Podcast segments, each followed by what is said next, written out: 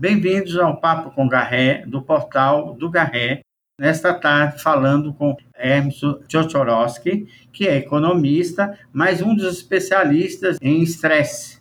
A sua empresa, uma consultoria, é Stress Break, uma consultoria especializada em qualidade de vida, e ele, inclusive, quando trabalhava numa multinacional, em 89, foi vítima do burnout.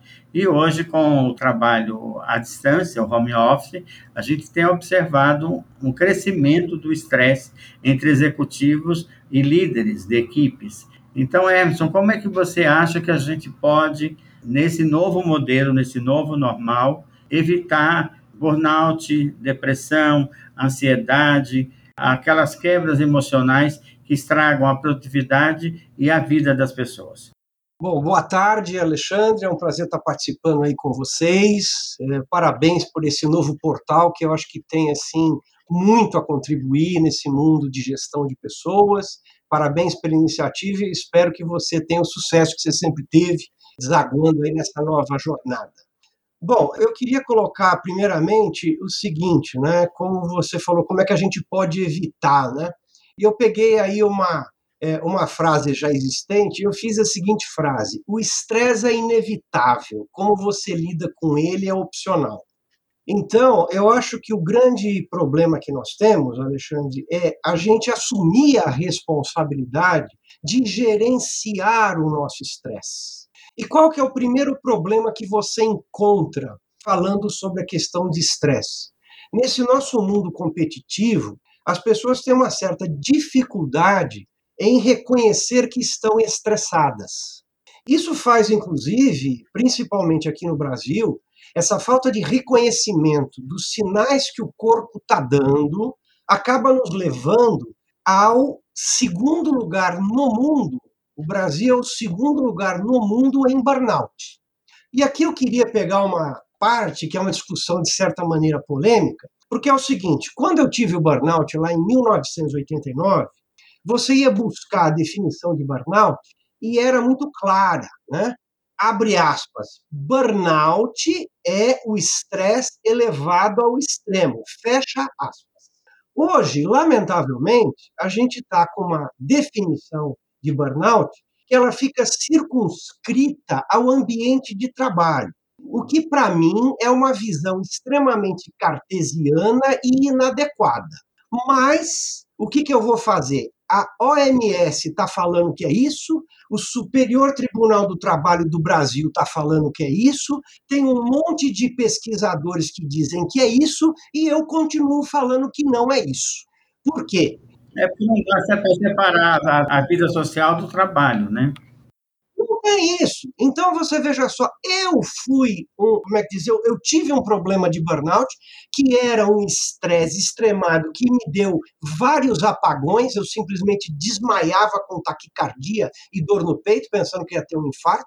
E não era, era realmente uma questão de burnout, que eu psicologicamente eu acabei indo para um caminho de pânico de morte, ou seja, quando eu ia ultrapassar um caminhão numa rodovia de pista simples, eu tinha um medo prévio de que poderia ter aquele sintoma na hora da ultrapassagem e eu ocasionar um acidente. Isso é pânico né, de morte. Muito bem. Então, a primeira questão é essa: as pessoas não reconhecem que estão estressadas, inclusive por uma questão de ambiente. Se você é estressado, se você está estressado, você dentro da nossa cultura corporativa, você é menos, você não tem a força suficiente de controlar o seu estresse, que esse é outro ponto. Ninguém controla estresse. O estresse, quando ele acontece, já era, meu amigo, porque isso vem do sistema límbico. O que você pode fazer é gerenciar o teu estresse. Então, a primeira questão é essa. E outra coisa, nós somos, em geral, ignorantes com relação ao estresse. Por que isso? Porque a gente não aprende estresse na escola. A gente aprende sobre o sistema circulatório, respiratório, os ossos, nomes de ossos. Só que isso é uma coisa que deveria estar na escola. E outra coisa, é natural você ficar estressado. Faz parte do seu ser. No stress é uma outra palavra que não existe. só para defuntos. Ali ele está definitivamente sem estresse, ele está morto. Por quê? Porque o estresse, inclusive, ele tem um ponto positivo que é o que te põe em movimento. O mecanismo do estresse é para você se autodefender e ele te motiva, né, em muitas situações para você ir para frente na realização dos seus sonhos. O que acontece na prática é que o nosso sistema límbico, o nosso sistema cerebral, ele é o mesmo do homem das cavernas. Ele não foi adaptado para essa correria das 24 horas, do banco 24 horas, da academia 24 horas e outras coisas. Então, o que a gente está sofrendo hoje é um processo que tem a ver com a frequência com que o estresse acontece e a intensidade com que ele acontece. Então, o que, que acaba acontecendo? Você não tem pausa, porque o seu organismo é sábio, ele sabe como voltar aos, ao sistema normal, equilibrado. Só que a gente não dá prazo, a gente não dá tempo para isso. Daí o conceito do stress break. E eu queria aproveitar aqui, Alexandre, se você me permitir, a resposta foi longa. Eu estou muito feliz que hoje eu recebi, eu não tenho nem a data, eu estava vendo agora pouquinho via internet, eu recebi de um amigo um trabalho que a Microsoft acabou de fazer, uma pesquisa com médicos e sistemas cerebrais, que ele dá exatamente a definição do meu stress break. E ele mostra claramente em pesquisa, com gráficos das ondas cerebrais, o quanto é importante fazer o break. Então, a primeira coisa, a primeira dica que eu dou para essa coisa do home office é você fazer pausas, várias pausas durante o dia. Várias pausas. Esse estudo da Microsoft mostra lá como é que fica a pessoa que entra numa reunião atrás da outra. Além de ela estar estressada, ela não tem a capacidade mental suficiente de acompanhar e ser criativo e interagir nas reuniões. Então, a primeira palavra, stress break, pausa várias vezes por dia. É, a pessoa tem que simular como se estivesse na empresa. Para para tomar um cafezinho, para para dar uma respirada, para para ver o filho, para falar com a esposa e intercala essas reuniões, até para que elas sejam mais criativas e produtivas, né? Porque a criatividade está um pouco ligado a essa questão da relação que a pessoa tem com o seu emocional. E você também é uma pessoa bem especializada em inteligência emocional. A empresa sempre costuma dizer que quem é muito estressado e etc, etc, é porque tem baixa inteligência emocional. Qual a relação entre estresse e inteligência emocional? Nosso amigo Goleman fez muitos trabalhos nisso. Fez muitos trabalhos. Eu, inclusive, para te dar uma ideia, a gente vai voltar lá para o ano de 2002. Eu é, chamei o Dr. Randall Riggs, que foi meu grande mentor nessa área de inteligência emocional, ele é um psiquiatra e psicólogo que trabalha uh, no estado de Washington. Eu falo trabalha no estado de Washington porque ele, antes ele estava em Seattle, agora ele foi para uma cidadezinha próxima. E nós fizemos naquela época é, um seminário, a gente tratou de dois temas em dias diferentes. Gerenciamento de estresse a partir da inteligência emocional e liderança a partir da inteligência emocional. Muito bem. A grande questão e como eu digo, essa questão do controle, que você não controla, porque até na definição do próprio Goleman, ele diz que inteligência emocional é você ter a capacidade de controlar as suas emoções. E eu, nas minhas discussões, que nós varávamos noite quando eu estava lá em Seattle com o Dr. Randall, a gente discutindo, e ele colocava: Olha, Emerson, a grande questão é o seguinte: quando você tem consciência da sua emoção ou do seu estresse, o estresse já fez o estrago. Por quê? Porque ele já foi acionado previamente. Já uma somatização em alguma coisa no corpo, né? É, exatamente, porque veja só, quando o sistema límbico ele recebe uma informação, e outra coisa, real ou imaginária, né? A primeira coisa que ele vai fazer é disparar um mecanismo né, de é, uma série de hormônios, né, é, você vai ter um enrijecimento muscular, você vai ter aumento da pressão arterial, o aumento da pressão sanguínea, a circulação sanguínea. Tudo isso vai acontecer para depois, e isso acontece no, no cérebro reptiliano, para depois você ir avaliar, que é mandada uma mensagem para o córtex frontal, para você avaliar se aquilo que passou na sua frente é apenas um pedaço de pau ou uma cobra na sua trilha. Aí é que você vai analisar. Só que o seu corpo, ele já sofreu todo o impacto.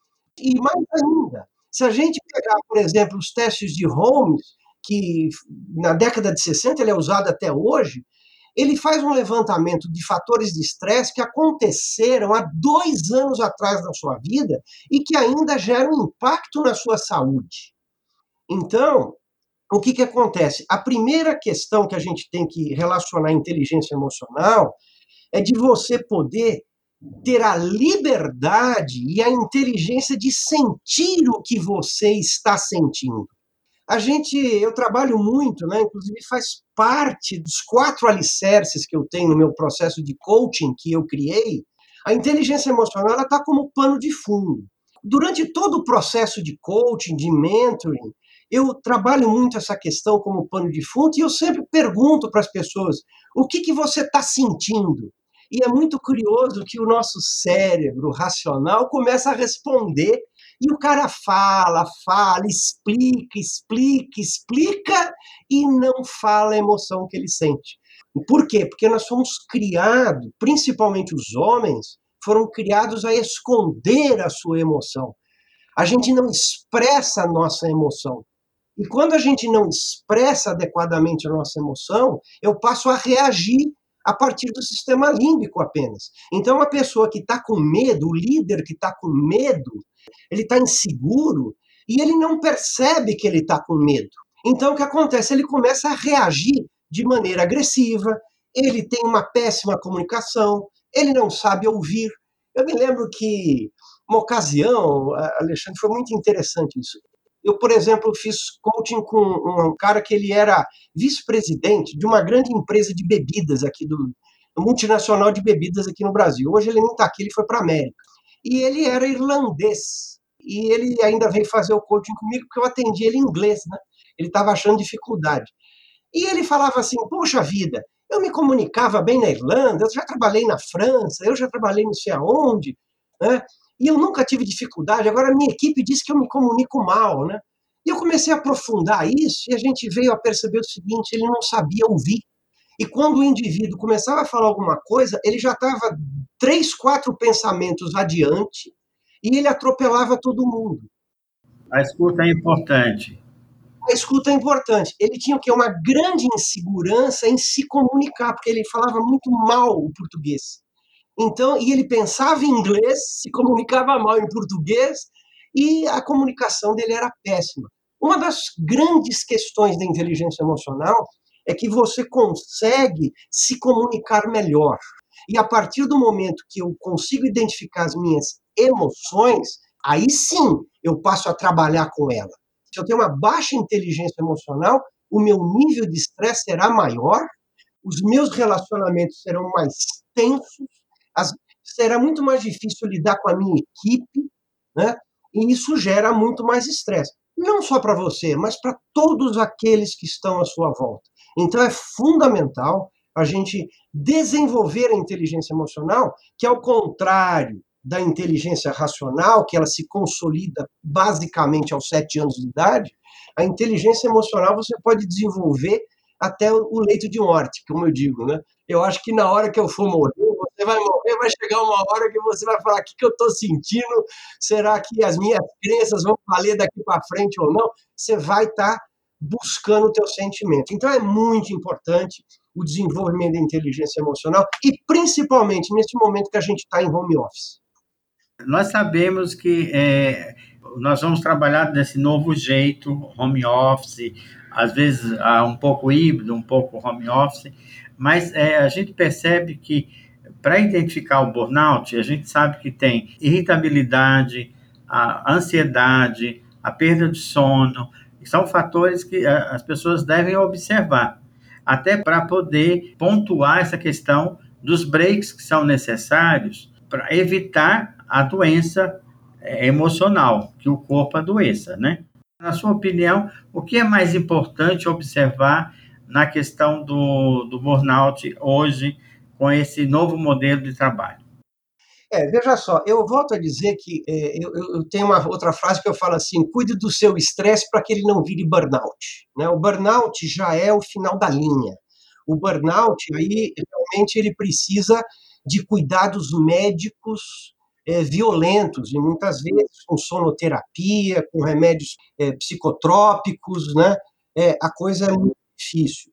Agora, eu diria o seguinte: a questão do estresse. Primeiro, eu volto a dizer para aqueles que estão nos ouvindo: é normal, é justo, é natural você estar tá estressado, cara. Para de esconder isso. Para de falar aquela velha frasezinha, tá tudo sob controle. Não está sob controle coisa nenhuma. Tem, ah, o que nós temos de controle na vida é muito pouco, é muito limitado. Você tem que dançar conforme a música. Né? Então, a, a grande questão é você se perceber.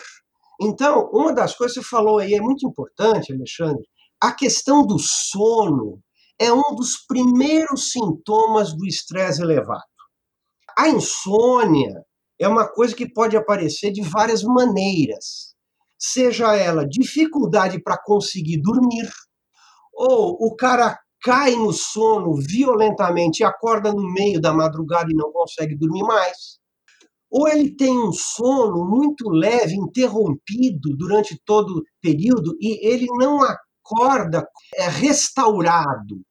A primeira coisa que tem que se observar é exatamente essa questão do sono. A outra questão que é importante, isso tem a ver com inteligência emocional também, é a gente perceber o quanto que o nosso pavio está curto. Porque muitas vezes a gente não percebe. E aí você fica naquela que você descarrega no teu filho, na tua mulher, no teu líder que está à distância, hoje no home office, no teu subordinado, né? O pavio curto é uma coisa que é um sinal de alerta. Outra questão também que muitas pessoas não levam em consideração e o estresse ataca muito violentamente é a questão da libido. Nas mulheres, inclusive, mais maduras, que já entraram então numa fase pré-menopausa ou na própria menopausa, acabam se escondendo na menopausa, né, por causa da variação hormonal, ela acaba se escondendo e aí ela não identifica muito que o grande problema dela é o estresse. E veja, as mulheres no home office, coitadinhas delas, né? Muitas, inclusive, estão descobrindo o marido que não, não conheciam, né? Porque o cara ficava o dia inteiro fora e agora está dentro de casa. Né? Então, elas ficam surpresas, administrando dois, três, quatro turnos, não para nunca. Né? Então, é, essa questão da libido é uma outra questão muito importante. Isso daí está ligado diretamente à questão de hormônio, e mais ainda, existem casais mais jovens que muitas vezes têm um problema de infertilidade e isso está simplesmente ligado à questão do estresse trata do estresse, relaxa, a fertilidade volta. Né? Então, é muito importante esses sintomas. Claro que nós temos outros sintomas, né? Que é um certo isolamento, a gente precisa tomar cuidado nessa fase que a gente está, né? A automotivação, isolamento das pessoas, é o pavio curto, a falta de paciência. A falta de apetite ou excesso de apetite. Ah, com certeza. Isso são dois sintomas, ou come-se demais ou come-se de menos. Alteração do apetite é, é outro sintoma, né? E, logicamente, veja só, nós estamos falando de coisas aqui que são sintomas, né? Existem outros sintomas. Até quem quiser depois falar comigo, eu posso mandar uma planilha se quiserem. Eu tenho uma sintomatologia de estresse que tem mais de 24 itens. Né? Agora, é importante também, nesse momento, você ter o seu médico clínico que te conheça como um todo, né? que você discuta com ele essa questão e procure também uma questão é, de, de fazer um planejamento. É exatamente, eu vou aqui fazer o, o, o, meu comercialzinho, nós agora estamos no dia 4, 5 e 6, fazendo a, a segunda edição do workshop, de, são três dias de duas horas, falando sobre o gerenciamento de estresse no home office. E lá eu digo para o pessoal: estresse não é um assunto para uma pessoa, ele é multiprofissional. Muitas vezes você precisa buscar o teu nutricionista, o teu terapeuta, um psicólogo, Ou não, você precisa de um coach voltado com especialidade, né? Eu, eu me especializei nessa área. Mas eu não posso chegar e falar assim: ah, eu sou coach, trabalho com estresse e eu vou resolver tudo. Não, eu vou ter que lançar mão de nutricionista, de psicólogo, de personal trainer, precisa fazer um trabalho de atividade física constante. Temos que fazer um trabalho de mindfulness, né, que as pessoas começam finalmente a entender que o mindfulness, né, a, a meditação, na verdade, não é frescura, não é coisa para fakir, para yogi, não é para qualquer um. Eu recomendo fortemente esse trabalho que é feito é, de mindfulness pela turma de Harvard, que fizeram um, uma coisa assim completamente fora da curva e com muita muitas técnicas, muitos ferramentais. Então, você precisa é, lidar com essas coisas. E uma outra coisa também, viu, Alexandre, que é fundamental que eu falo. Nós vamos montar um programa de estresse, você tem que rir, cara. Você tem que fazer do riso algo diário. Tem que ter um espaço no seu dia, porque os hormônios que são produzidos quando você está rindo, né, são hormônios que combatem exatamente os efeitos do estresse agudo, tá? Então, é muito importante você ter uma pausa para rir, para relaxar, eu falo, stress break é você fazer alguma coisa que te dá prazer e que você sinta no coração. Pode tomar uma xícara de chá, pode falar descontraídamente com um amigo, você pode assistir uma comédia que, te, que você goste, ou você veja lá um stand-up lá no YouTube. Você precisa gargalhar diariamente é fundamental. Tem pesquisas e pesquisas que, que já foram feitas sobre os efeitos do humor no ser humano e na mente humana. Hoje a neurociência está rasgando, tá, ela está escrevendo tudo que tá, que foi feito empiricamente. Né? Hoje a neurociência está dando embasamento para isso. Então, o humor ele precisa permear todo o seu dia. Né? Lembrando que uma criança, quando a gente é criança, quando a gente é bebê, o bebê está em estado de bliss, né? Que é exatamente o bliss é aquela é aquela alegria, né? O sentimento de alegria sem uma razão específica. Você está em bliss, cara. Né? Tem até o, o iogurte lá que chama bliss, né? Muito bem. E, e a criança, ela tem isso. A gente vai crescendo, vai formando as nossas couraças psicológicas e musculares, a gente vai deixando de rir, a gente ri muito pouco. Então, isso é um stress break, é fundamental. Perfeito, Emerson. Eu acho que nós já falamos bastante. Uma das coisas que eu queria te perguntar é por que as pessoas se cansaram tanto de webinar, de live. Qual é o problema da máquina em relação às pessoas? Veja só, eu acho que tem duas questões, né? Primeiramente, né, é essa história de não se fazer o stress break em relação à máquina.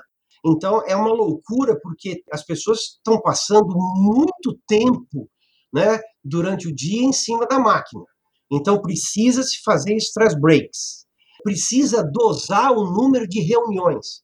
Porque inclusive tem uma coisa agora, né, Alexandre, que a gente pode perceber os caras inventam reuniões diárias, às sete da noite, às oito. Eu tenho um cliente de coaching, é uma loucura.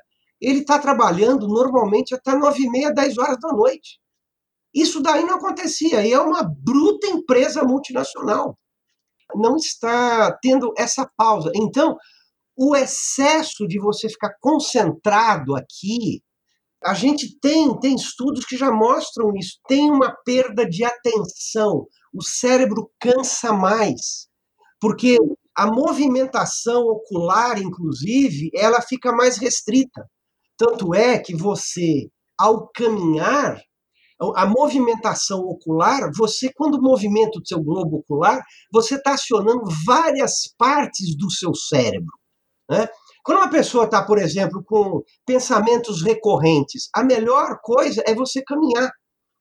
Quebra esse estado e nós ficamos nesse estado permanente, sai de uma live, entra na outra, entra na outra. Quando o cara vai ver, ele passou 10 horas na frente do computador. Seria a mesma coisa de você fazer uma reunião na empresa física durante 10 horas seguidas. É impossível. Né?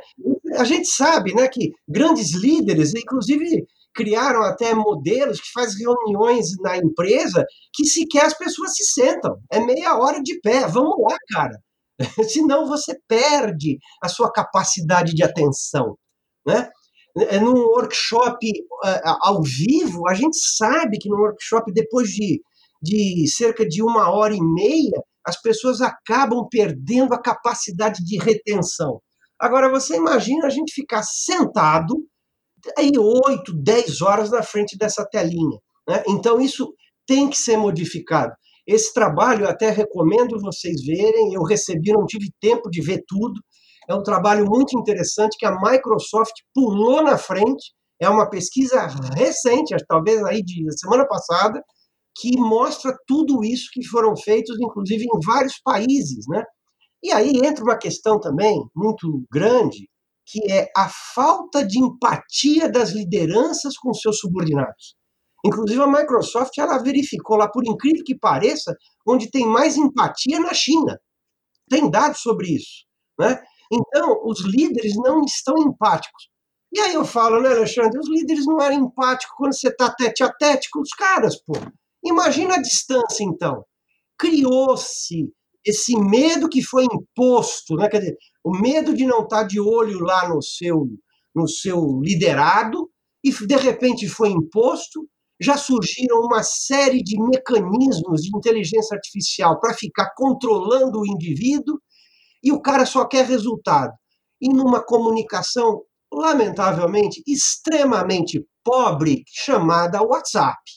Gente, o WhatsApp é para você passar uma informação rápida, não é para discutir plano de carreira, dar feedback sobre o trabalho bem feito ou mal feito, né? Então a gente, eu, eu diria que o WhatsApp é o taquígrafo do passado.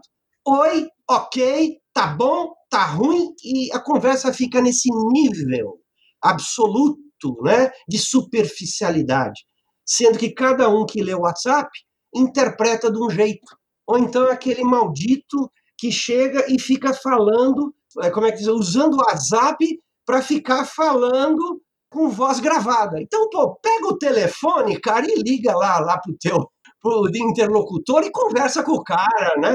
Pelo amor de Deus, a gente está muito pobre em comunicação. Com a tecnologia à nossa disposição, nós nunca nos comunicamos tão mal quanto hoje, infelizmente. Muito triste isso. Ok, Emerson. Então vamos fazer um break, né? Para que todo mundo aprenda a fazer break e a curtir um pouco a vida e ter seus momentos de alegria e que o trabalho seja produtivo. Muito obrigado por sua participação no Papo com Garré e a gente vai se encontrar em outras ocasiões, com certeza. Com certeza. Muito obrigado pelo convite. Sempre aqui é uma alegria estar com você.